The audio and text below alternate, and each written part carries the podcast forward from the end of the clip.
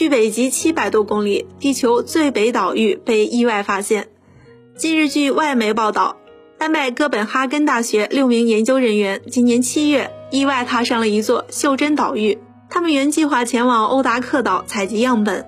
该岛一九七八年被发现后，被一些学者认为是地球最北岛屿。